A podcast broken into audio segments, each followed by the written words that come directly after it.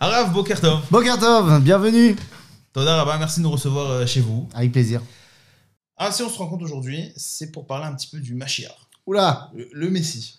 Et, et j'allais dire, même avant de commencer les questions, parce que j'ai plein de questions de- des auditeurs, plein de questions, quand je vous dis Mashiach, qu'est-ce qui vous vient tout de suite en tête? Bah, t'as très bien commencé. Euh, Est-ce qu'on commence par parler du Messie ou du Mashiach? Ah, c'est pas le même. Bah non, c'est pas le même. En, du, du moins dans la conscience qu'on en a. Euh, bon, évidemment, il y a Messi, le joueur de foot. Ça, c'est ça, c'est une chose. Qui est en France encore pour quelques temps, mais voilà, pas ça c'est on verra. Et quand on parle de Messie, messianisme, tout de suite il y a une dimension un petit peu mystique, une dimension un petit peu surnaturelle, une dimension un petit peu, euh, j'ai envie de dire Harry Potter avec des péotes. Mhm. Mashiach, c'est complètement autre chose. Mashiach, bon, le problème c'est qu'on parle pas forcément l'hébreu, mais Mashiach, ça vient d'un verbe. Ça vient du verbe limshoach, mashuach. Ça veut dire qu'il a été oint. Le Mashiach, littéralement, ça veut dire celui qui a été oint, celui à qui on a mis de l'huile sur la tête. Or, dans le judaïsme, il y a que deux personnages à qui on met de l'huile sur la tête, soit le Kohen, Gadol, mais là c'est pas le Mashiach pour le coup, puisque c'est pas la même tribu, c'est pas la même vocation, le grand prêtre, et l'autre, c'est le roi. Ça veut dire que. Pourquoi faire sur le Cohen Oh, pour le Cohen, c'est euh, la, notion de mettre de l'huile euh, d'onction sur quelqu'un, c'est pour montrer qu'il a un statut différent. Donc, il y a le statut différent dans le Beth Amikdash, le Kohen Gadol, puis il y a le statut différent au sein de la direction du peuple. Donc, si tu veux, le Mashiach, c'est pas du tout de la mystique. Le Mashiach, c'est un roi. Enfin, oint par Dieu, donc c'est Dieu qui le choisit. Donc c'est un petit peu quand même... euh, Un petit peu mystique, un petit peu mystique, divin. Un petit peu quand même. Alors- C'est-à-dire que Dieu connaît son prénom. C'est-à-dire, Alors, il y a une grande différence entre le choix de Dieu et sa réalisation concrète. Prenons un exemple. Le papa du Mashiach. On parle toujours de Mashiach ben David. Alors, parlons de David deux on, secondes. on va en revenir. Ouais, je sais, Ben- sais. cher Ben Yosef. euh, T'inquiète pas, ça va venir. Mais en tout cas, prenons David deux secondes comme exemple, comme euh, archétype. Eh bien, David a été choisi par Dieu.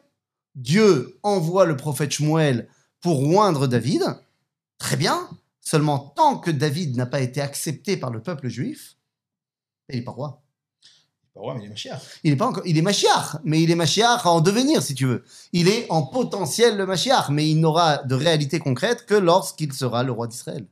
C'est-à-dire que le Mashiach, c'est même si le mot veut dire oint par Dieu, c'est choisi par le peuple. Ça veut pas dire ouin par Dieu. Ça veut dire ouin tout court. oint, ok. Ouin ouin. C'est-à-dire, il, Il est ouin celui à qui on a mis de l'huile sur la tête. Qui a mis de l'huile? Euh, C'est pas Dieu, hein. c'est en général soit le Cohen, soit le Navi, le prophète. Mais c'est pas Dieu. on, on va en revenir à la période actuelle. Est-ce qu'aujourd'hui on peut mettre de l'huile sur la tête de quelqu'un et dire fonce Mais on va revenir. Ah, juste avant, on a, vous avez expliqué Mashiach, c'est quelqu'un qui est oint. Mais c'est quoi son rôle? Alors, À quoi il sert? c'est c'est très important. C'est très important de bien comprendre cela. Je vais mettre les pieds dans le plat tout de suite. Ça te dérange pas? Avec plaisir. Allons-y.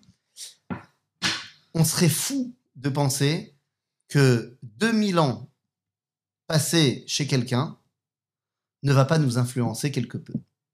Même si on s'est bien protégé pendant ces 2000 ans, et de Qu'est-ce que je veux dire par là? On a passé 2000 ans dans le monde chrétien, pour une grande partie du peuple juif.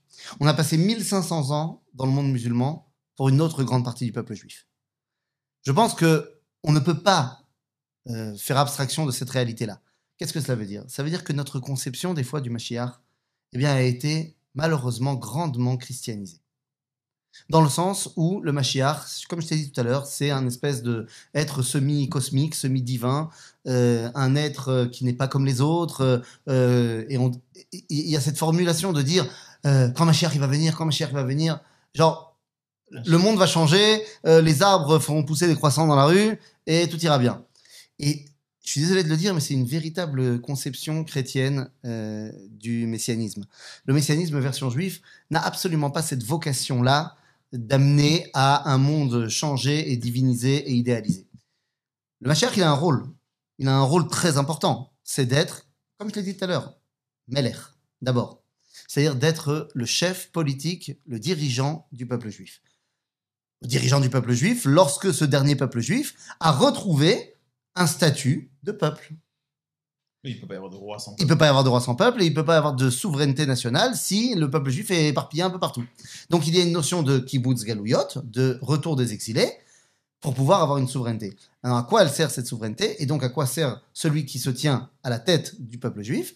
Eh bien, c'est de pouvoir remplir notre rôle aux yeux du monde, à savoir dévoiler au monde entier qu'il y a, un, la possibilité d'avoir une sainteté, pas seulement individuelle, mais collective, en tant que nation, être une nation sainte, c'est la première chose. Deuxièmement, eh bien, la possibilité d'expliquer et de dévoiler au monde comment s'attacher à Dieu en tant que nation.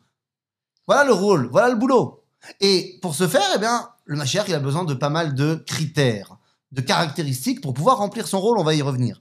Mais tu comprends, le rôle du Mashiach n'est pas de faire des miracles, absolument pas, mais absolument pas.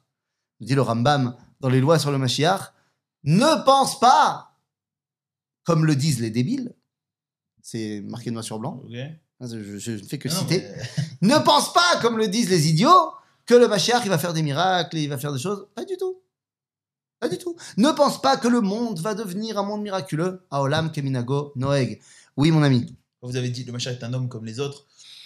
Il doit quand même avoir des caractéristiques Alors, on a dit, mentales. et Il doit, avoir, il doit avoir plein de caractéristiques. D'ailleurs, c'est c'est bien ce que tu me dis, parce que tu sais, il y a... Bon, évidemment, euh, dans le christianisme, euh, c'est c'est une évidence, c'est clairement énoncé. euh, Le Messie est passé très vite de statut de Messie à statut de fils de Dieu, à statut de Dieu lui-même. Euh, Rappelle-toi ce qui a marqué sur la basilique de l'Annonciation euh, à Nazareth, euh, là où on raconte euh, l'histoire où Myriam, Marie, euh, on lui a raconté qu'il y a marqué là-bas un verset de- des évangiles, Va davar nia bassar. Et la parole est devenue chair. Genre, Dieu, homme. Bon, c'est un vrai problème. Euh, entre parenthèses, c'est très intéressant de voir comment un Israélien lambda, un juif, pense que les chrétiens voient Jésus. Pour un Israélien, il pense qu'il le voit comme le Messie, le Mashiach. Alors que si tu demandes à n'importe quel euh, non-juif en France, ouais, c'est qui Jésus? C'est Dieu. C'est le Fils de Dieu, pour ne pas dire c'est Dieu. Euh, il y a eu une grande marloquette, comme tu le sais bien, euh, au concile de Nicée il y a quelques années, dans les fondements même du christianisme. Marloquette, c'était de savoir est-ce que Marie, Myriam, elle est Christotokos ou Théotokos? Hein, Évidemment, c'est une grande marloquette. Est-ce qu'elle est La mère du Mashiach ou la mère de Dieu? Et Ah, ok. Nifsak la halacha sham chez eux, que euh, c'est la mère de Dieu. Donc autant te dire que chez eux, il y a une vraie dimension divine du Mashiach. Alors, si on fait déjà les chrétiens, moi je vous propose de passer aux arabes. Parce que eux aussi euh, pensent que Mahomet c'est le Messie, c'est le Mashiach. Ah non, pas du tout. Pas du tout. Là là, c'est pas le Mashiach.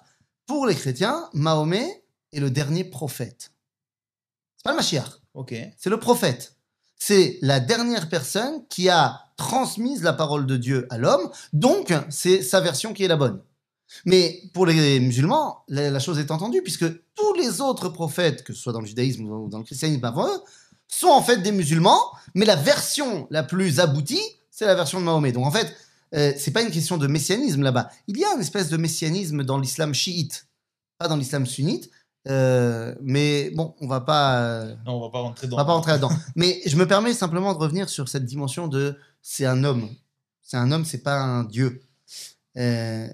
Lorsque Moshe Rabbeinu est présenté dans la Torah, dans la paracha de Vaera, on va nous faire toute sa généalogie. On fait la, famille, on, on raconte la famille de Yaakov, les enfants de Reuven, de Shimon, de Lévi, jusqu'à Moshe. Et on s'arrête après Moshe, après on passe à un autre sujet. Et le Rav Shimshon Raphaël Hirsch, il dit pourquoi est-ce qu'on a fait cette généalogie alors qu'a priori on sait déjà quelle est la famille de Moshe? Il dit parce que Moshe il va arriver, il va faire des choses euh, assez incroyables. Euh, faudrait pas que tu viennes à penser que c'est un homme Dieu. Non, non. On va te raconter toute sa généalogie pour que tu saches qu'il a un papa, il a une maman, c'est un être humain normal, il a une famille, comme tout le monde. Alors, un peu plus tout le monde que comme tout le monde, mais c'est un homme. Oui, il a des caractéristiques. Ça t'intéresse de les connaître? Bien sûr. Voilà. Alors allons-y. bah, là, c'est pas très compliqué non plus. Le Rambam, Maïmonide, nous a dressé une liste de ce qu'il faut pour être, pas le Mashiach, mais pour être éligible au Mashiach. Alors, c'est ça parce qu'il doit être choisi par le Ah. peuple. Exactement. Et pour pouvoir remplir ce rôle-là, eh bien, il faut qu'il remplisse un certain nombre de critères. C'est-à-dire, euh, ces critères sont assez simples finalement. D'abord, il doit descendre de la lignée de David. C'est peut-être la chose la plus compliquée à prouver. Mais, disons, une fois qu'il a prouvé cela, alors il doit être euh, au Gebat Torah, que David Aviv, que Torah Shebertav, Torah Shebalpe, en d'autres termes, on dira aujourd'hui, ça doit être quelqu'un qui respecte la Torah. Ah, parce que d'après d'autres rabbinim, etc., c'est quelqu'un qui doit pouvoir prendre une aiguille, transverser la Torah et dire par quelle lettre ça passe. D'abord, euh, c'est assez interdit de casser un Sefer Torah exprès. Non, mais c'est quelqu'un qui est capable de faire ça. On nous a jamais dit qu'il devait être le Gdolador. Ok. Jamais. Je vais même te dire mieux que ça. David ne l'était pas. À l'époque de David, ben, il y a quand même quelqu'un d'autre qui est le chef du Sanhedrin. Tu comprends? À l'époque de euh, Melech Yehuda, un des descendants de David, qui avait été pressenti pour être le Mashiach. Les anges voulaient faire de lui le Mashiach. Ben, il y avait Shevna à Sofer, qui était plus grand que lui en Torah. Donc, si tu veux, le Mashiach ne doit pas être le grand rabbin de la génération. Mais il doit être respectueux de la Torah, pratiquant de- des mitzvot, Torah orale, Torah écrite, mais c'est pas forcément lui le chef spirituel du peuple juif, dans un premier temps. Parce que c'est vrai que le Rambam va nous expliquer que Kshetit Yashev Malchuto Alav, lorsque sa souveraineté sera, ça y est, établie, il est Mashiach, pas de problème, alors il reçoit un bonus de roi HaKodesh, d'Esprit euh, Saint, et là, c'est c'est un autre level. Mais c'est absolument pas pour qu'il puisse devenir le Mashiach. C'est une fois qu'il est déjà Mashiach. La preuve en est que le Rambam, toujours, va nous donner comme exemple Rabbi Akiva. Rabbi Akiva, sans aucun doute, était dans sa génération le plus grand des rabbins. Voire même de toutes les générations, puisque Moshe Rabbeinu, dans le Talmud, on va nous raconter que Moshe Rabbeinu lui-même va dire, en voyant l'esprit de Rabbi Akiva, il dit, mais attends, Dieu, tu as un homme comme ça dans tes réserves, et c'est par moi que tu donnes la Torah. Pour dire comme si Rabbi Akiva était encore plus grand que Moshe. Donc Rabbi Akiva, pas, pas de doute. Seulement Rabbi Akiva ne se prend pas pour le Mashiach. Il va complètement suivre Shimon Bar Korva dans son combat contre les Romains et pensera de lui, c'est-à-dire Rabbi Akiva pense de Bar Korva que c'est lui le Mashiach. Et pas euh, que lui-même, en tant que grand rabbin, c'est lui le Mashiach. Donc le, le Mashiach doit être euh, respectueux de la Torah, pas forcément le plus grand de la génération. Alors, il y a deux Mashiach. Si, si je me rappelle bien de mes études au Mahod Meir, il y a le Mashiach Ben Yosef et le Mashiach Ben David. Ces deux personnes, non pas forcément des personnes, qui ont des euh, travaux différents, des choses à faire différentes. Est-ce qu'on peut un peu commencer par Mashiach Ben Yosef et après on passera au Mashiach Ben David, qui est un peu le, plus important, parce qu'il n'y a que de lui qu'on parle essentiellement. Euh, qui est le Mashiach Ben Yosef Alors, il n'y a que de lui qu'on parle essentiellement, pas parce que c'est lui le plus important, mais parce qu'il est possible que le Mashiach ben David remplisse également le rôle de Mashiach ben Yosef. Dans l'histoire, on voit que ça s'est pas passé comme ça. Mais dans l'idéal, un bonhomme aurait pu faire tous les boulots. C'est pour ça qu'on parle, parce que Mashiach ben Yosef ne peut pas faire que ce boulot-là, mais Mashiach ben David peut faire aussi celui de Mashiach ben Yosef. C'est pour ça qu'il est mis en avant. Que- Mais deux secondes. Qu'est-ce que c'est l'un Qu'est-ce que c'est l'autre? Ma chère Ben Yosef, d'abord, c'est pas un bonhomme. Ok? À l'inverse de ma chère Ben David, qui est un bonhomme, qui a un rôle technique de roi, de chef de- politique du peuple juif, le Machar Ben Yosef, c'est euh, un concept qui va être porté par des hommes. Il y a plein de monde dans l'histoire juive qui vont avoir cette euh, prina, on dira en hébreu, mais cette dimension de Machar Ben Yosef. Le Harizal dira même de lui-même qu'il était Prinat Machar Ben Yosef. Mais il dira aussi que Yitzhak Avinu était Prinat Machar Ben Yosef, alors que Yitzhak, c'est l'arrière-grand-père de Yosef. Pas être Ben Yosef. Mais c'est-à-dire que c'est pas un bonhomme, c'est un concept. Et c'est quoi le concept? Eh bien, le concept, il est très simple. Machar Ben Yosef, c'est la construction physique de la dimension messianique. Mais alors, pourquoi l'appeler Mashiach? Encore une fois, la, la dimension messianique a pris dans l'histoire juive un- une connotation très particulière de réalisation de l'histoire, de réussite de l'histoire. Cette réussite de l'histoire, eh bien, elle va s'appeler dans la tradition juive Yemot HaMashiach, les temps messianiques. Et le Rambam fera la différence entre Yemot HaMashiach et Yeme HaMelech HaMashiach. Donc les temps messianiques et les jours de Monsieur Mashiach.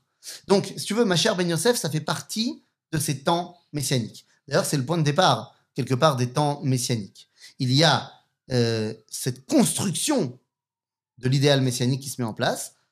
Et après, il y a le deuxième étage. Mashiach Ben David, on va en parler après. Donc, Mashiach Ben Yosef, c'est la construction physique du messianisme Du peuple. du peuple. Alors, pas du peuple en tant que toi et moi, mais du peuple en tant que nation. Tu vois, en hébreu, il y a une différence entre Am et Goy. Mhm, bien sûr. Am, ça vient du mot im. Im, ça veut dire avec. Am, ça veut dire qu'il y a plein de gens qui sont ensemble. Goy, c'est une nation, une souveraineté. Donc, Am, on peut être Am même quand on est en Égypte. Goy, c'est quand on sort de l'esclavage, qu'on redevient indépendant. Alors, à ce moment-là, on devient. Quand on sort d'Égypte, c'est comme ça que Dieu nous dit Vous serez pour moi un royaume de prêtres, une nation sainte. Donc, si tu veux, Mashiach ben Yosef, c'est tout ce qui va permettre à la réalisation de la nation d'Israël. En français, dans l'histoire, comment est-ce que ça s'est réalisé? Par le sionisme laïque. Le sionisme laïque, sionisme national, le sionisme du Baal Shem Tov, du Gaon de Vilna, qui ont ramené des juifs en Israël pour commencer à repeupler la terre d'Israël, ce qui était fantastique, ce qui était complètement nécessaire, parce qu'on n'aurait pas réussi à créer une dimension souveraine s'il n'y avait pas eu de juifs concrètement sur place.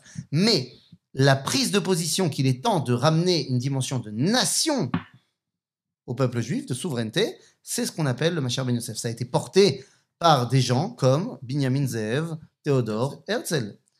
Et le Rav Kook dira lors de l'éloge funèbre de Herzl qu'il est Ikveta de Mashiach Ben Yosef, qu'il est les, les talons, les, les empreintes de Mashiach Ben Yosef. Le, alors vous allez me dire, euh, le Rav Kook c'est un Ashkenaz, est-ce que tu n'aurais pas un Sfarad euh, pour faire plaisir à tout le monde? Rabbi Moshe Khalfon Cohen euh, de Djerba, lui il dit euh, sans, sans, sans prendre de pincettes, Herzl, Shehu Mashiach Ben Yosef. Ah, ok. Clairement, c'est c'est lui. Maintenant, c'est pas que lui. C'est tout ce qui est mis en place à ce moment-là. C'est euh, l'organisation sioniste mondiale, c'est euh, le Yishuv, la Haganah, le Hetzel, le Lehi, tout ça, c'est Prinat Mashiach Ben Yosef. Et je sais pas si tu as envie qu'on aille euh, plus loin là-dedans, mais je sais pas, Moi, envie, toujours. Moi, envie, plus hein? on y va. Parce que- le Talmud va nous poser la question. Euh, Il y a un moment donné, on va nous raconter dans le Talmud qu'il y a, il va y avoir un grand éloge funèbre. Le Talmud se pose la question, c'est pour qui qu'on va faire cet éloge funèbre? L'un des avis, c'est pour le euh, Macher Ben Yosef qui sera tué. Et il y a tout un débat. Est-ce que quoi, le Macher Ben Yosef, il va mourir? Il va pas mourir. C'est une grande dispute entre les sages du Niglé, c'est-à-dire du Talmud, et les sages de la Kabbalah. Est-ce qu'il va être euh, tué, le Macher Ben Yosef, ou pas? Eh bien, finalement, nos sages de la Kabbalah vont dire il y a un grand risque, mais si on prie pour lui, alors il ne sera pas tué. De quoi on parle? D'autant plus que la Gemara va nous dire qu'il va être tué par un monsieur qui s'appelle Romulus Aracha. Certaines versions diront Armilus ou Romulus. Bon, Romulus, ça fait écho à Rome. Romulus, c'est le fondateur de Rome. Donc c'est quoi? C'est celui qui représente euh, l'Empire occidental, ce que tu veux. Mais écoute, c'est intéressant de voir que dans l'histoire, comment, encore une fois, ça aurait pu se passer autrement. Mais Akadosh Baruch décide de faire tourner les choses de cette façon que finalement, eh bien, l'entreprise, ma chère Ben Yosef, qui va amener à la souveraineté, arrive à un cap. Durant la Seconde Guerre mondiale, il y a déjà presque 400 000 juifs en Israël et les, les bribes de la reconstruction sont déjà mises en place. Il y a déjà eu la déclaration Balfour. On est en train de se mettre en place. Alors certes, il y a les Anglais, mais à ce moment-là, il y a un homme qui menace de détruire toute cette reconstruction, pas encore, mais presque nationale. Cet homme, c'est ben, un des généraux de l'armée allemande qui vient durant la Deuxième Guerre mondiale avec la Afrika Corps et qui vient pour détruire, bon pas que, hein, il vient pour euh, contrôler toute la Méditerranée par la- par l'Afrique, mais il veut remonter par la Palestine mandataire et détruire tous les juifs qui sont en terre d'Israël à ce moment-là. Eh ben, l'histoire a voulu que ce général, il porte le nom de Rommel, Romulus. Alors, c'est- il, il se passe quelque chose ici. C'est-à-dire que Macher Ben Yosef, c'est tout ce qui va mettre en place jusqu'à la création de l'État d'Israël pour réaliser le programme Macher Ben Yosef. C'est le premier étage, c'est la construction physique, l'État d'Israël. La réussite souveraine du peuple juif. Macher Ben David, c'est celui qui va y amener la Neshama. Ok, c'est le corps.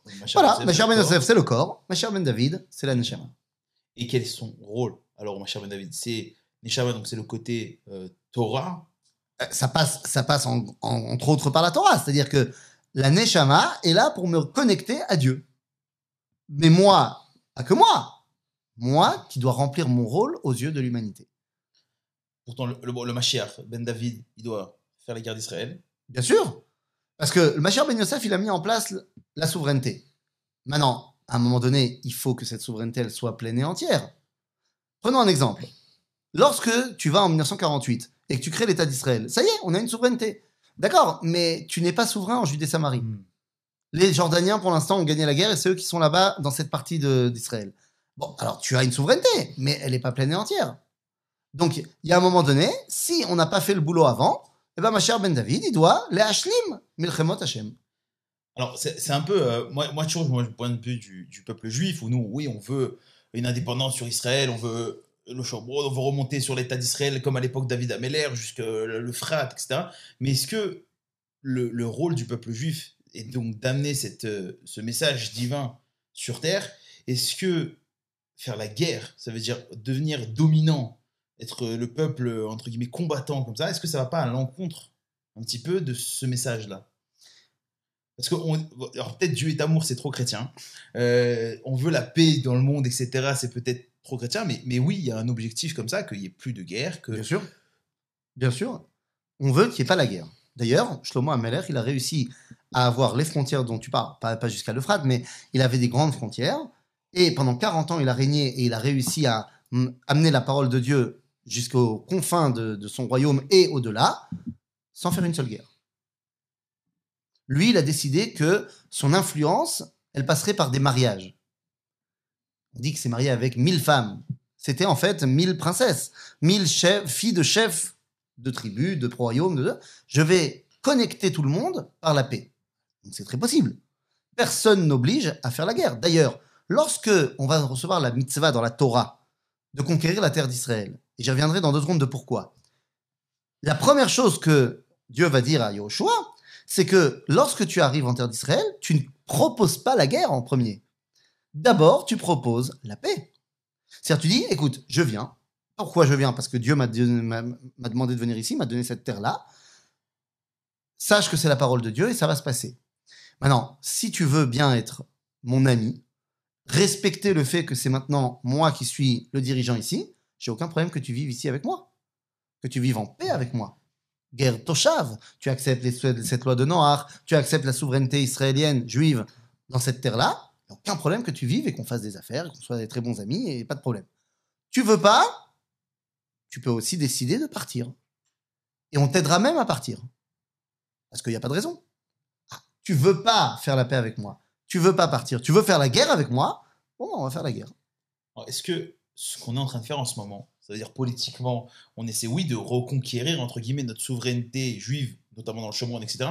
Est-ce qu'on ne devrait pas attendre le Mashiach? En fait, vu que c'est son rôle à lui, le Mashiach Ben on a dit, il est en place, il continue de grandir, la souveraineté continue de grandir, mais est-ce qu'on ne devrait pas attendre le Mashiach Ben David pour que ce soit, entre guillemets, avec cette personne-là qui ait ces critères-là, pour que ce soit, entre guillemets, plus efficace et plus évident? Là, c'est pas Pourquoi tu Et plus de batterie? Hein? Et plus de batterie? Ah, C'est moi qui coupais Ouais. Ah bah, je sais pas. Ouais, je c'était vous. Ah, Ah, c'est- Ça? Oh, Au revoir. Est-ce qu'on ne devrait pas attendre euh, le Mashiach? Je vais te dire d'abord, J'ai mitzvah. pas encore parlé du Betamikdash. Bien sûr. Ah, mitzvah abba aliatra al tachmitzen. Une mitzvah qui se présente devant toi, euh, ne la remets pas à demain. C'est-à-dire que, Mazé, on va attendre le Mashiach. Ça ne veut rien dire, on va attendre le Mashiach. On doit agir. Maintenant, ce que on va réussir à faire, on va réussir à faire. Ça veut dire qu'on aura eu euh, la bracha d'Akadosh Baruch Hu pour le réussir. Ce qu'on va pas réussir, c'est que semble-t-il, Akadosh Baruch Hu, il veut pas qu'on réussisse à ce moment-là. Mais ça ne nous enlève pas la nécessité d'essayer. Donc nous, on va attendre rien du tout. Ça fait, on a attendu 2000 ans, ça suffit. D'autant plus que bah, nous a montré que ça marchait. Donc maintenant, ce qu'on réussira à faire, on réussira à faire. Ce qu'on réussira pas à faire, on finira plus tard. On verra. On a le temps. Le Mashiach. Donc, on a parlé beaucoup du côté État, du côté militaire, du côté. Qu'est-ce qu'il doit faire au niveau du peuple d'Israël? Qu'est-ce qu'il doit... Alors- Parce que, surtout en ce moment où on commence à rentrer dans une période, et c'est un peu bizarre que ça arrive maintenant, etc. Bon, vous demandez au Raviol Ben Arouche, il a toute une explication pour pourquoi maintenant. Mais on vit des moments où le peuple n'a presque jamais été autant divisé, où le monde est de plus en plus, j'allais dire, dépressif. Je veux dire, j'ai pas d'autre mot. Euh, tout devient compliqué. Tout est. Voilà, on vit dans un flou complet. Euh, est-ce que, au niveau du peuple d'Israël, après on reviendra un, un peu au monde entier, mais est-ce qu'au niveau du peuple d'Israël, il y a un rôle du Mashiach d'unir? Euh, je vais absolument pas me cacher et je vais te répondre euh, le plus sincèrement du monde, mais je suis obligé d'abord de revenir sur ta question parce que je suis pas d'accord avec ta question. Donc, euh, On n'a jamais été autant divisé. Pourquoi? Parce qu'il y a eu deux manifestations et demie? Parce que les gens ont crié un petit peu? Alors excuse-moi, mais on a été vachement plus divisé dans notre histoire. D'abord, euh, on va bientôt fêter l'Akba Omer. Fut un temps, on, on se massacrait les uns les autres. On n'était pas seulement dans la rue à dire Ah là là, c'est pas bien ce que tu fais, machin, c'est la fin de la démocratie. Il y a des gens qui se sont massacrés les uns les autres dans l'histoire du peuple juif parce qu'on n'était pas d'accord les uns avec les autres. On n'en est pas là, Baruch Hashem. Maintenant, oui, bien sûr qu'on vit une époque de construction. J'allais même dire de reconstruction. Parce que, tu crois quoi? Quand tu es tout seul à la maison, c'est facile de gérer selon ta propre volonté. Puisqu'il n'y a personne d'autre qui a une autre volonté. Quand tu construis à deux, c'est déjà plus compliqué. Quand en plus tu as des enfants, c'est plus compliqué. Quand les enfants deviennent adolescents, c'est encore plus compliqué. Et imagine, tu vis en colocation avec euh, cette personne, c'est encore plus compliqué. Est-ce que ça veut dire que l'idéal serait donc de tuer les six autres pour rester encore tout seul et ramener le calme? Il n'y a rien de plus ordonné et de plus calme qu'un cimetière. C'est parfait, tout est bien, on sait où trouver les gens, il n'y a personne qui bronche, la- l'association de copropriété, elle est très contente, tout va bien. Am Israël revient sur sa terre. Et pas tout seul. C'est pas un bloc. C'est des communautés qui ont été dispersées dans le monde entier. Tu sais ce que c'est le Mashiach dans la Torah? Qu'on me parle de Mashiach tout à l'heure, depuis tout à l'heure, mais peut-être que ce serait bien de donner les sources toraniques. Ce que le Rambam nous dit, dans les lois sur le Mashiach, celui qui ne croit pas en la venue du Mashiach, ce n'est pas seulement dans les prophètes qu'il n'a pas la confiance, mais il remet en cause la Torah de Moshe. Comme si le Mashiach était marqué dans la Torah de Moshe. Il dit Shene Emar, comme il est dit, et il va citer les versets de la paracha de Nitzavim à la fin du livre de Dvarim. Et c'est quoi les versets qui nous dit? Kibbutz Galouyot. Les versets qui ne parlent pas du Mashiach, mais qui parlent qu'Akadosh Baruch Hu va ramener le peuple juif en terre d'Israël. C'est quoi le messianisme? C'est l'Alia. Oui, mais attends, deux secondes. Les gens, ils sont pas venus d'un groupe. Les gens qui sont venus du Yémen, les gens qui sont venus d'Europe de l'Est, les gens qui sont venus d'Europe occidentale, les gens qui sont venus du, Ma- du Maghreb, d'Afrique du Nord. Ils sont venus avec leur, leur bagage, avec 1500 ans, 2000 ans de culture, de tradition, de minagim. Mais tu crois quoi? Que ça va se, l'union, elle va se faire euh, en deux secondes? Maintenant, c'est évident que ceux qui sont entre guillemets arrivés en premier, ou ceux qui ont pris les rênes de la construction de l'État d'Israël, aujourd'hui, ils voient qu'ils sont plus majoritaires. Aujourd'hui, ils voient qu'il y a une autre communauté qui est en train d'arriver et qui dit attendez deux secondes, euh, on, on devient les plus nombreux, donc on veut avoir notre mot à dire. Ah, c'est difficile. Donc il y a, y a plein de choses qui se qui, qui qui sont en ébullition. Mais c'est bien, c'est normal. Ça montre qu'il y a kibbutz galouyot. On n'a jamais été aussi nombreux en Israël.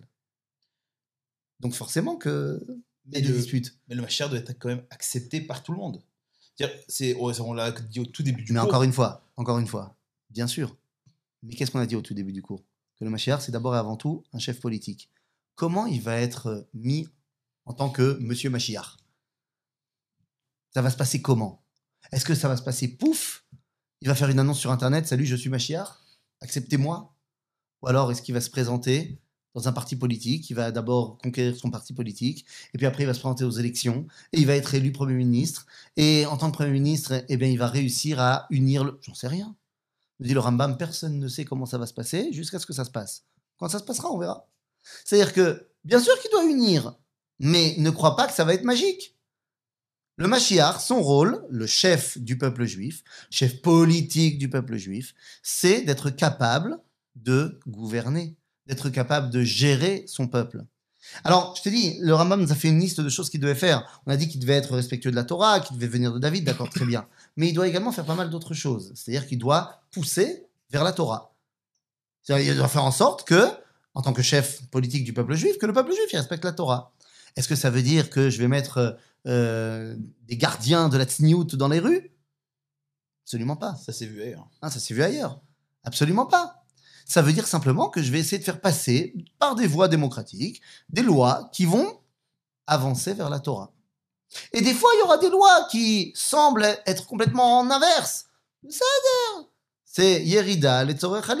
C'est parce que tout avancer vers quelque chose de fort amène une force contradictoire. Et plus l'avancée est grande, et plus la force contradictoire, elle essaye d'être grande, pour essayer de garder une espèce d'équilibre. Donc, ben, ça on avance. On avance deux pas, après on recule d'un pas. Et euh, je te rappelle que lorsqu'on a créé l'État d'Israël, un monsieur comme David Ben Gurion, qui lui aussi était Prinat Macher Ben Yosef, un monsieur comme David Ben Gurion, qui n'est pas religieux, qui ne suit pas la Torah, qui ne peut donc pas être Cher Ben. Ben David. Même il aurait pu l'être après. il aurait pu l'être après, il aurait pu faire tchouva, pas de problème. Même quand on regarde le Talmud, dans le traité de Sanhedrin, qui va, il y a une, longue souga là-bas qui nous donne les noms du Mashiach. Plein de noms. Bah, un de ces noms, c'est David Acher. Un autre David. Seulement, on sait dans le Talmud qu'est-ce que ça veut dire Acher? C'est-à-dire quelqu'un qui a rejeté la Torah. C'est-à-dire que Dieu, il va nous mettre en place un David qui a rejeté la Torah. Bon, bah, on a eu un David comme ça qui a fait quelque chose d'important pour le peuple juif. Hein? Donc David Ben Gurion, il n'est pas religieux. Et pourtant, il va mettre en place les lois de base qui vont dire que bah, le jour chômé en Israël, c'est le Shabbat. Que dans toutes les institutions gouvernementales, on va manger cachère, sous la pression du Rav Goren. Et que l'armée, il n'y en aura qu'une seule. Et qu'elle sera cachère et qu'elle fera Shabbat. C'est trop fort. hein. T'as vu? T'as vu? Ah donc, euh, donc voilà, c'est possible cette histoire. Ça veut dire que c'est une des choses qu'il doit faire, aller vers le, le fait que Israël il fait, il fait la Torah. Après, est-ce qu'il va aller dans chaque maison pour vérifier que chaque personne elle fait Shabbat? Bien sûr que non, à aucun moment. Maintenant, il doit faire d'autres choses, comme tu l'as dit, les guerres d'Israël. D'accord? Il va faire les guerres d'Israël, ça doit être un chef de guerre, bien sûr, s'il y a besoin. Si on peut arriver à avoir des accords sans faire la guerre, bah, ou manaïm. Mais s'il faut, il faut. Et après, eh bien, on va nous dire, et il doit les kabetz nitrer Israël, il doit ramener les exilés. Ah, Est-ce que c'est lui qui va chercher les gens? Non, mais il a une politique d'Alia. Une politique dans le Misrad Atfutsot, Misrad Aklita, de faire venir les gens. Et à un moment donné, il doit aussi construire le Beth Amikdash. C'est la dernière étape? C'est la dernière étape à laquelle, si jamais il a réussi, on va dire Hu Mashiach Bevadai. Il peut avoir fait tout avant et Et mourir. on n'est pas sûr. Et mourir. et tant pis. Et donc, donc si, nous dit le Rambam, s'il fait des trucs, mais que finalement il termine pas, bon, bah, il aurait été comme tous les rois cachers qu'on a eu dans le peuple juif, et on lui mettra une place de kavod, et on dira, ah, c'était un grand, grand, grand sadique, et il a. Mais c'est pas le Mashiach. Et il est possible que le Mashiach, finalement, il arrive et qu'il fasse juste le dernier truc. Mais C'est c'est comme ça marche aussi. Mais alors, le Mashiach, c'est quelqu'un de physique, d'humain. Tout à Donc il y aura un avant et un après Mashiach. Tout à fait. Donc à un moment donné, le Mashiach va mourir Et il y aura son fils. et il y aura son fils. Donc ça va être une. C'est un roi qui donne. Alors, c'est un roi. Est-ce que ça va, est-ce que ça va être son fils euh, biologique? Est-ce que ça va être son successeur euh, spirituel? Est-ce que on n'en sait rien vraiment Est-ce qu'on va pas retourner sur tout ce qui s'est passé déjà dans le monde où, où il élit lui, mais l'autre, il est son fils légitime et du coup il va faire la guerre à lui et du coup on repart. C'est-à-dire, est-ce que ça, ça amène à une fin? Tout ça, j'allais dire une fin. Il faut qu'on en parle un petit peu parce que. Y a un moment donné, on va s'arrêter de se faire la guerre ou on va Ouais. arrêter tout ça. Ouais. Ça veut dire que on va être plus moraux. Ouais. Ça veut dire qu'on n'aura plus envie de se faire la guerre les uns les autres. On n'aura aura- plus envie parce qu'on aura envie de faire le bien. Et on aura envie le bien commun et le bien collectif. Et donc, il y a un moment donné, pour l'instant, les gens ils pensent que pour avoir du bien, il faut s'emparer des ressources de l'autre. Mais on n'est pas à l'abri d'un réveil de l'humanité de dire que mais on a tout ce qu'il faut pour qu'on soit bien tous ensemble. Que il y a un concept que nos sages ils ont déjà amené depuis très longtemps dans la Mishnah que zénéné vezelo chaser. Aujourd'hui, on est dans le style Sheli, Sheli, Shelcha, Sheli. Ça, c'est Midat Zdom. C'est, Mhm. euh, je veux tout pour moi. Il y a une Mida qui est Benoni, c'est Sheli, Sheli, Shelcha, Shelcha. Genre, je m'occupe pas de tes affaires, ne t'occupe pas des miennes. Mais il y a aussi Sheli, Shelcha. Et Shelcha, Shelcha. Moi, j'ai un truc bien à te donner, je te le donne. Après, que toi, tu me donnes ou pas, c'est, ton problème. C'est pas à moi de te prendre. Et à partir du moment où tu sais que tu as quelque chose de bien qui peut amener le bien aux autres et que ça va pas t'enlever à toi, il n'y a pas de raison. Kiner Hashem Nishmat Adam.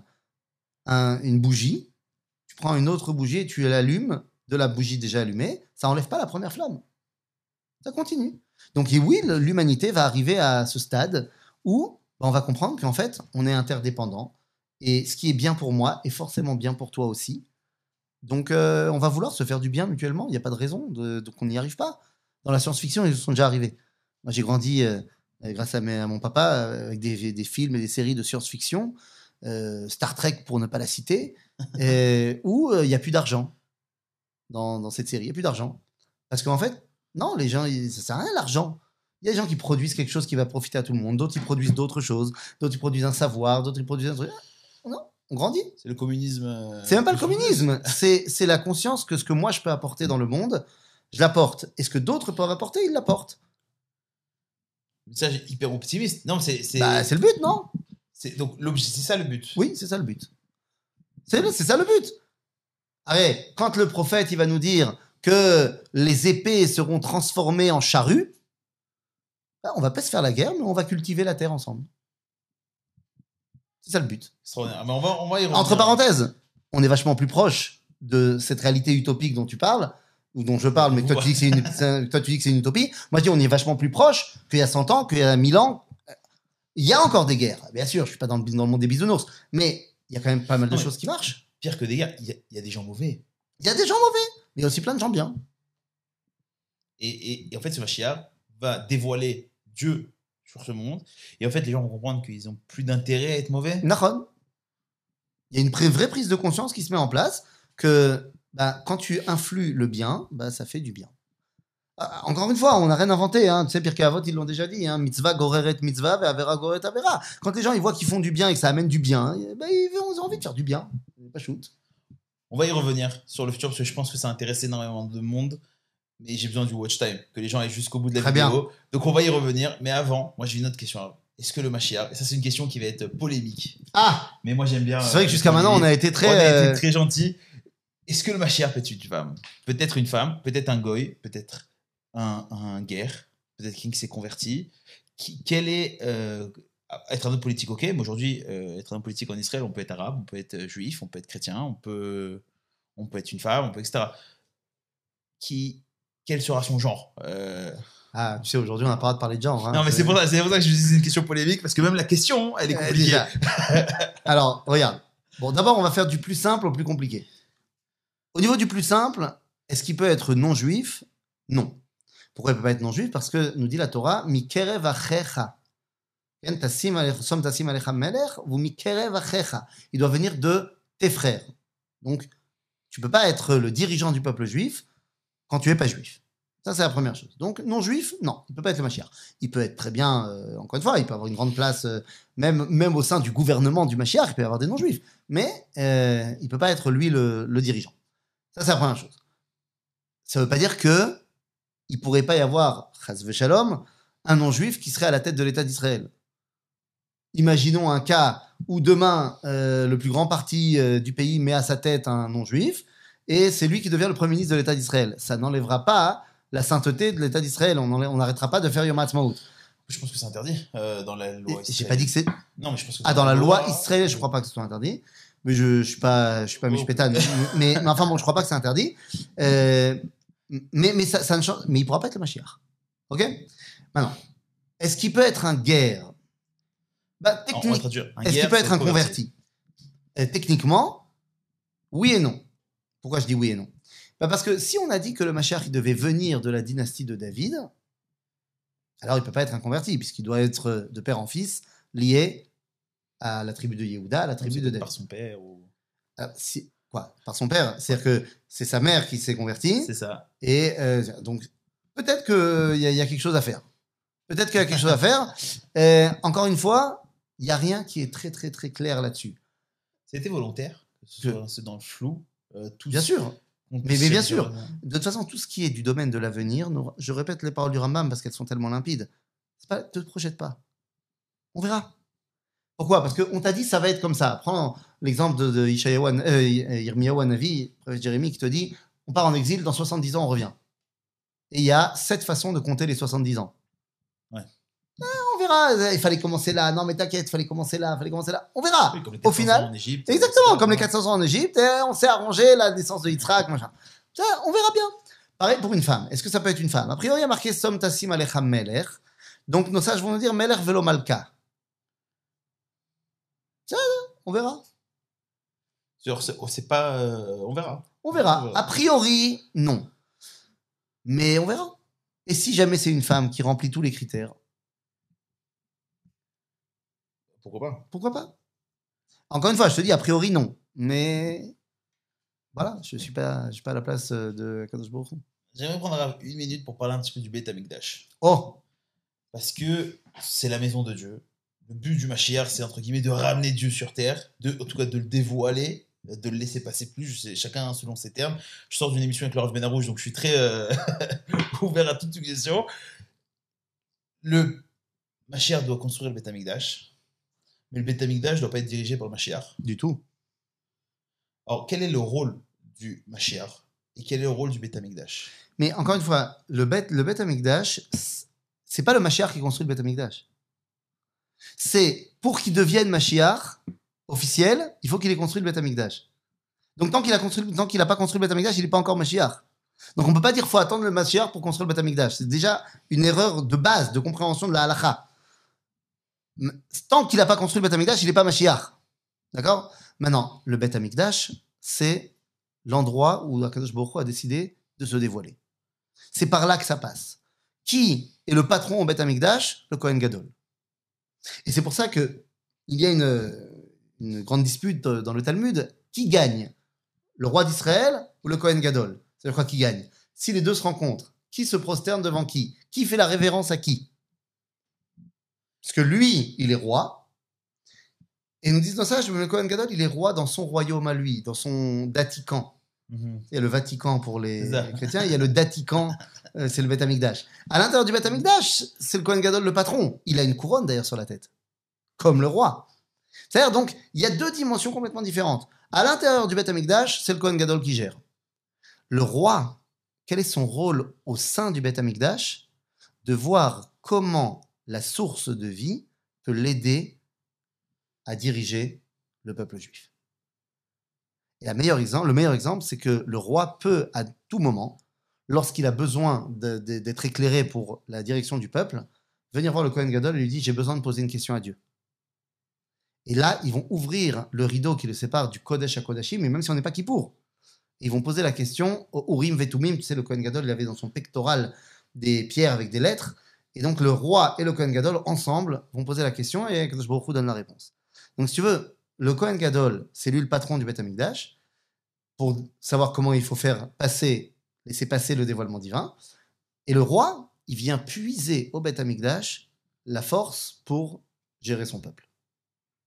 on a, entre guillemets, désigné, accusé énormément de gens dans, le, dans la Torah et dans l'histoire moderne d'être le Mashiach. Euh, je pense euh, à Shabbatai Tzvi. Il y en a certains, je pense au Rabbi. Mais je pense aussi dans la Torah, où on a cité Rabbi Akiva, on a cité plein de gens comme ça pour le Mashiach. En fait, tous ces gens-là ne sont pas le Mashiach parce qu'ils n'ont pas fait Beth Amikdash. Euh, pas que. Pas que. Ah, pas que, oulala. Non, alors est-ce qu'on Euh, peut passer bah oui, non, bah, euh, bah, d'abord, le premier qui aurait pu être le Mashiach, c'est Moshe Rabbeinu. Rabbeinu Bon, mais mal à Assad, Moshe Rabbeinu, il n'est pas rentré en Eretz Israël. C'est un problème pour ce qui est de ramener les exilés en terre d'Israël. Donc, euh, mal à Assad, Moshe, il n'a pas réussi à finir le boulot.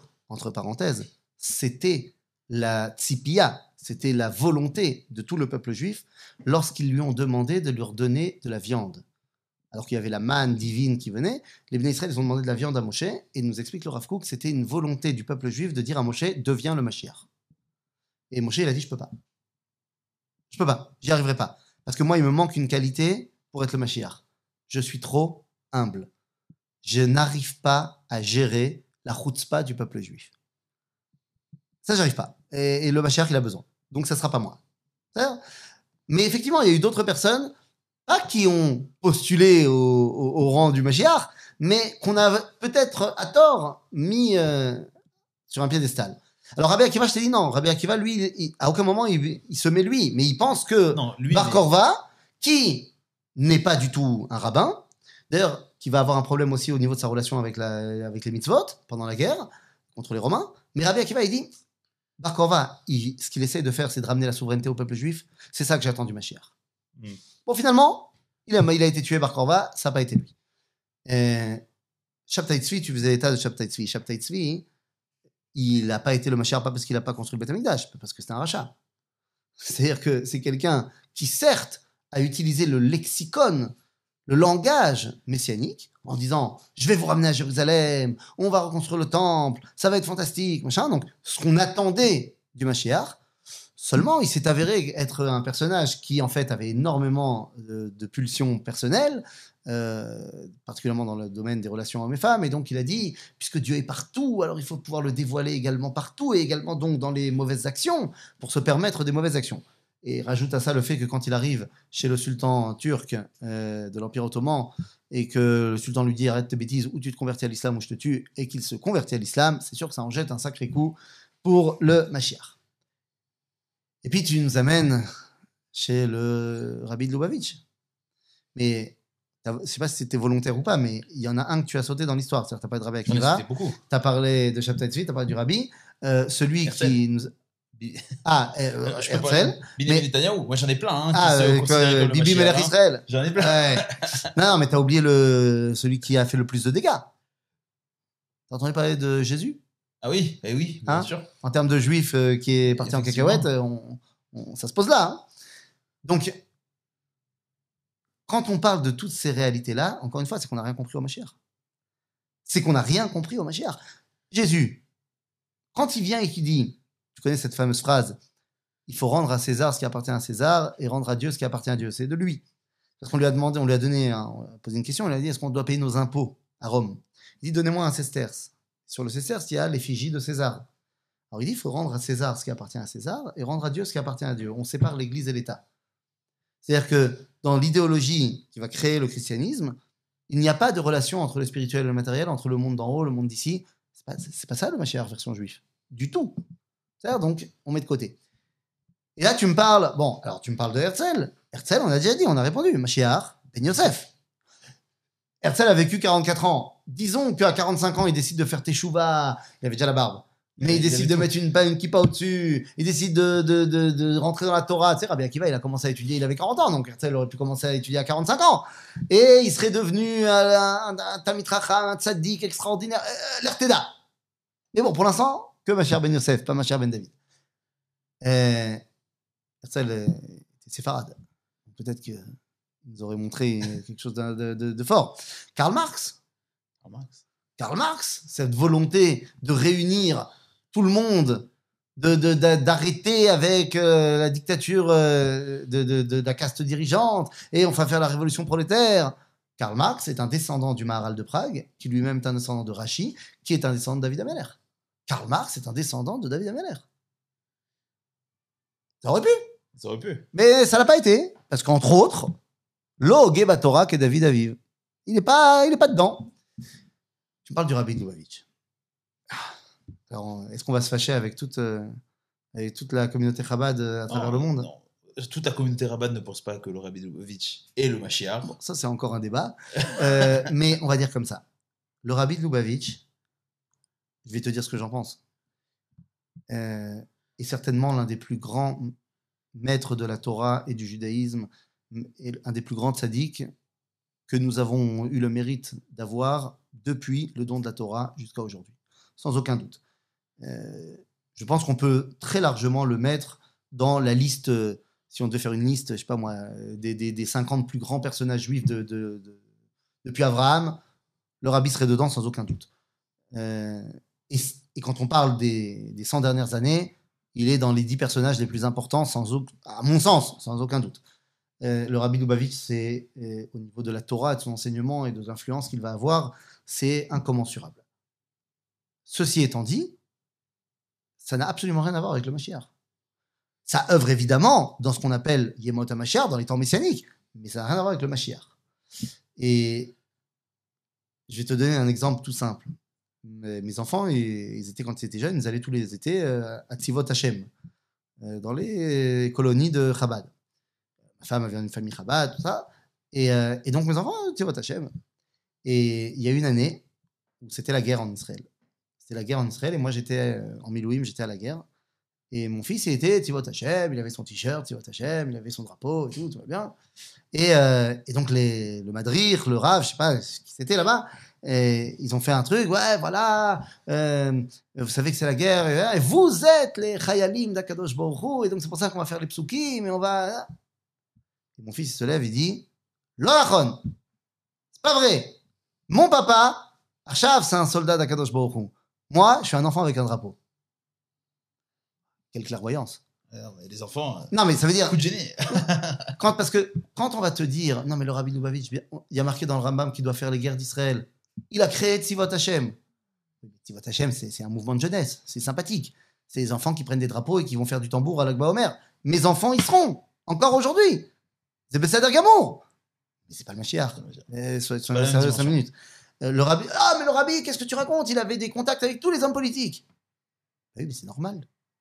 Un grand sadique, un grand Talmid Racham. C'est normal que les gens influents, les dirigeants, ils essayent de prendre des conseils chez les tzadikim et les chachamim. Un peu comme un Cohen Gadol. Mais fait. exactement C'est-à-dire que quand le roi vient voir le Kohen Gadol, c'est normal. Donc c'est tout à fait normal que Bibi, qui n'est pas le Mashiach, mais c'est normal que Bibi, il vienne voir le rabbi. C'est, c'est- pas encore. Euh, pas- on arrivera à Bibi. Mais si tu veux, c'est normal que les hommes politiques viennent voir le rabbi. Ça ne veut pas dire que le rabbi est le Mashiach, ça veut dire que c'est un Talmid Racham, que c'est un sage, un des plus grands. Tu vas me dire, non, mais il descend de David. Ça, c'est vrai. Bon, ben ça suffit pas. Ça ne suffit pas. Marx et euh, Marx et le Rabbi Lovitch, ils avaient des points Oui, communs. bien sûr. Des points communs. Non, mais fa- des- familiaux. Familiaux. Ça veut dire. Alors, je sais pas euh, à, à combien de distance, hein, mais, euh, mais Nahon. Maintenant, Est-ce que chacun met pas dans sa famille un petit peu. euh, Moi, j'ai été. des trucs, moi, de- je sais pas. Euh, je sais que mon maître, le Rav Cherki, il descend aussi de Rachi. Je sais pas euh, Moi, revient, moi, je euh, reprends. euh, moi, je fais les calculs. Hein. Hein Donc, Rav Cherki a des ah, ah, familiaux avec Marx. Ah, Bon, je hein. sais pas, je sais- barbe. Je sais pas, voilà, je sais pas d'où ça vient exactement. Enfin bon, donc tu comprends, quand on te dit le rabbi, le rabbi, le rabbi, c'est le Mashiach, c'est le Mashiach. Bon, d'abord, il a jamais dit qu'il était le. Euh, les gens ont dit, les gens ont fait dire, non, mais c'est Oui, mais il a jamais sûr, dit que c'est machin. pas lui. Il n'a jamais dit que c'était pas lui. Mais ça, non, non, non. Euh, de mon point de vue, d'après ce qui a marqué dans le Rambam, le rabbi n'a pas fait la chose de base qu'il faut faire pour être le Mashiach. À savoir, c'était pas un dirigeant politique. Point. C'était un grand sadique, un grand rabbin. Oui, bien sûr que il faisait la Torah et qu'il a influencé tout le peuple juif à, à les renforcer dans la Torah. C'est nachon, mais comme tous les rabbins. Alors peut-être que lui, il a mieux réussi que d'autres, dû à sa grandeur, avec plaisir, mais c'est un rabbin. Et c'est très bien que ce soit un rabbin, et c'est très dangereux que le rabbin il devienne le chef politique. Oui, parce que c'est pas un politicien. Parce qu'il sait pas comment on gère euh, la vie d'un peuple. Il sait comment on gère la vie du Beth Midrash. On a déjà eu dans l'histoire un cas de rabbin qui était roi. C'était terrible. C'était Chizkiyahu Melech Yehuda. Le roi Chizkiyahu, Ézéchias, il était tadik, tadik, tadik. Il était roi. Et tu sais ce qu'il a fait? Il a mis tous les budgets de l'État pour la Torah. Il a fait ordonner par loi que tout le monde doit aller au Beth Midrash. Et il avait mis une épée à l'entrée de chaque Beth Midrash pour dire celui qui vient pas étudier, Yidaker Bacherev. Sauf que, et on te dit, il n'y avait pas un enfant dans tout le pays de Dan Beersheba qui ne connaissait pas toutes les lois de pureté et d'impureté. C'est sadique. Mais il n'y avait rien à manger. Parce que les champs étaient en friche puisque personne n'allait bosser dans les champs. C'est un problème. Donc, lorsque le rabbin prend les- le contrôle politique, c'est un vrai problème. Il faut qu'on fasse une émission. Alors, politique et Torah. Comment on peut arriver à, Comme à dit, gérer les deux, etc. Politique et Torah. Mais rentrer un petit peu plus dans le Ben, détail, ça je pense qu'il y a. Mais Bekef, il faut, il faut. Mais, mais tu te rappelles, lorsque Dieu a voulu sortir le peuple d'Égypte, il a dit à Moshe, allez, c'est toi que j'envoie. Et Moshe, il a dit, non, non, non, shlach na beyat tishlach. Envoie celui que tu as l'habitude d'envoyer. Rachid, il dit, envoie Aaron. Aaron, c'est mieux, il a une barbe, il est bien, c'est un tzaddik. Il dit, non, non, non, non, pas du tout. Vaïcharaf Hashem ben Moshe, il s'est énervé contre lui. Il a dit, Aaron, achicha, Lévi. Ton frère, c'est un rabbin, c'est un Lévi. Yadati, kidaber, yedaber, hu. il va juste parler. Il va parler, il va faire des grands livrets de Torah, ce sera magnifique. Mais toi, tu as grandi chez Pharaon. Toi, tu as fait Sciences Po euh, Pharaon. Donc toi, tu sais comment on gère un pays. El Malasot. Donc, est-ce que le rabbi, c'était le Mashiach? Non, c'était pas le Mashiach. Euh, est-ce que euh, on aura le mérite euh, d'étudier les, les enseignements du rabbi pour nous aider à mieux euh, intégrer le Mashiach Certainement, j'espère. Et Bibi Netanyahu, Et Bibi Netanyahu, quoi? Il est pas Il est- dans la Torah? il est le chef politique du peuple juif pour l'instant. C'est-à-dire, euh, mais est-ce que ça suffit? On a dit, c'est un, c'est un, un point de départ fondamental. Mais il faut faire d'autres choses aussi. Mhm. C'est-à-dire, donc, s'il fait, Manaïm. On va dire comme ça. Le, le, le- le rôle qu'endosse aujourd'hui Benjamin Binyamin Netanyahu ressemble beaucoup plus au rôle du Mashiach que le rôle qu'endossait le Rabbi Lubavitch. Mais ça ne veut pas dire qu'il est le Mashiach. Il a encore du boulot. Il y a un, syndrome qui s'appelle le syndrome de Jérusalem, qui est, euh, en, explication simple, c'est des, des gens qui se prennent pour le Mashiach, qui pensent que c'est eux le Mashiach, qui ont été choisis par Dieu. Comment ça se fait qu'il y ait une volonté d'être le Mashiach C'est-à-dire que moi, je vois même, bon, j'ai pas des amis qui sont dans le syndrome de Mashiach, mais j'ai énormément d'amis qui veulent être le prochain euh, Rosh Hashanah, qui veulent euh, faire énormément de choses. Est-ce que ça fait partie du peuple juif de vouloir être toujours dans le. Je sais pas comment on peut le dire. D'avoir un ego comme ça? Est-ce que, est-ce que ce serait pas le syndrome de la mère juive? C'est ah, c'est peut-être ça. Hein, C'est peut-être ça. C'est peut-être ça. Eh, si on t'a dit depuis ton plus jeune âge que tu étais le Mashiach, alors euh, forcément, à un moment donné, tu vas- te, mettre à le croire. Donc, euh, le syndrome de la mère juive. Écoute, il y a une volonté dans le peuple juif, Fadaï, c'est évident, à l'excellence. Pourquoi? Ki banim atem la Hashem. Vous êtes les enfants d'Akadosh Baruch. Donc, si vous êtes les enfants d'Akadosh Baruch on a envie de lui faire plaisir, on a envie d'être au top. Euh, pendant des années, être au top, ça voulait dire euh, être au top dans l'étude. Comme on a retrouvé une dimension concrète et nationale, alors être au top, maintenant, ça veut dire aussi dans les études, pas que de Kodesh, dans la réussite sociale, dans la réussite politique, dans la réussite sportive, dans tous les domaines. Je pense que la, volonté qu'on peut avoir aujourd'hui euh, de réussir euh, dans tous les domaines qu'on entreprend, ça fait partie de la dimension messianique. Ça fait partie de cette volonté de Archavat Adat. Archavat Adat, c'est être plus grand. Être plus grand. On ne peut pas dévoiler Dieu si on est petit, recroquevillé sur nous-mêmes et toujours en mode euh, non, non, c'est pas moi, je vais pas faire ça. Alors, faut aussi faire, preuve d'humilité. C'est parce que tu veux réussir et que tu réussis que tu penses que tu es le meilleur et que tu penses que tu rien à apprendre de personne. Il y a l'humilité à avoir, mais cette volonté de réussir, je pense qu'elle est, elle est très juive, elle est très bonne, elle est très vraie. Euh, le fait qu'il y a des gens qui se prennent un petit peu trop au sérieux, euh, c'est un problème. Tu veux faire Alors, j'aimerais conclure. euh, parce que c'est déjà plus d'une heure qu'on est Oula. ensemble. Et j'aimerais conclure sur ce qu'on avait dit un petit peu vers le milieu. On a dit que l'objectif de tout ça, de tout ce travail depuis plus de 2000 ans, depuis la sortie d'Égypte, depuis même la création du monde, c'est que le monde soit heureux. Qu'il n'y ait plus de guerre, qu'il n'y ait plus d'ego. Est-ce que c'est.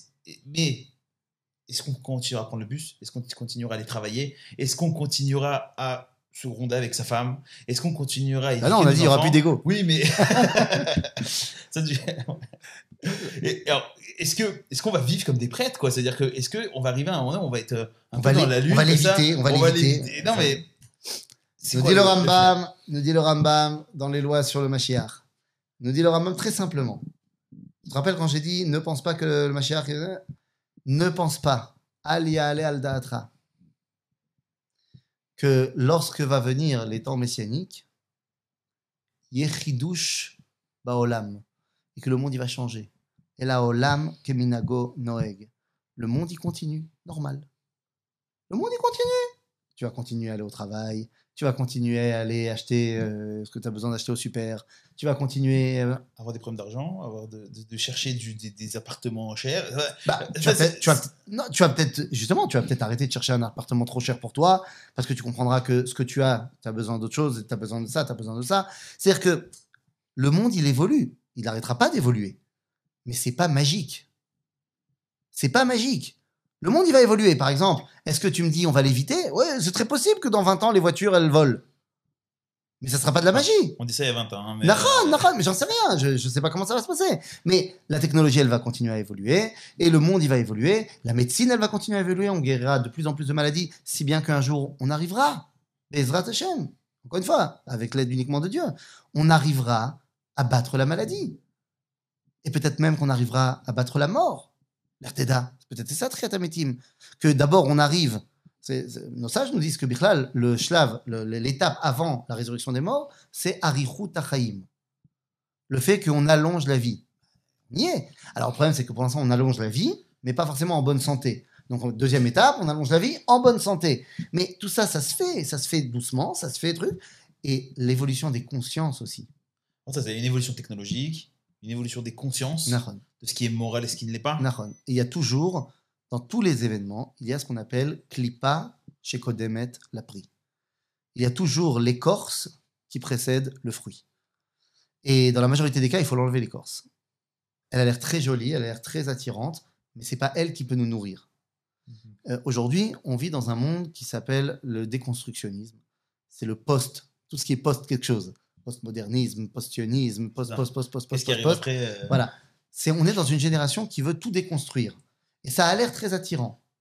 De se dire, attends, mais finalement, il faut laisser à chacun la possibilité de. C'est-à-dire, on va aussi apprendre de ça. On va aussi apprendre de ça. On va garder ce qu'il y a à garder. On enlèvera l'écorce qu'il y a à enlever pour amener à quelque chose de beaucoup plus vrai, de beaucoup plus profond. Donc, est-ce que le monde, il va changer? Il va être magique? Non, il va pas être magique, mais il va changer. Et il est déjà en train de changer. Et lorsque l'avènement messianique sera là, eh bien, ça sera encore mieux que c'est maintenant. Comment ça sera exactement? Comme on dit en yiddish, qui vivra verra. verra. Rafizon, Toda Rabba. On se retrouve le 14 mai à. Ranana pour parler du post-sionisme, justement, la transition est, ça. est belle. On vous invite à vous abonner, à mettre un like, à écrire un commentaire. Ça aide toujours au référencement de la vidéo et du cours. Et en vous souhaitant une excellente journée. Et on se revoit pour une émission politique, Torah, on avait dit. Allez, On verra. Amen.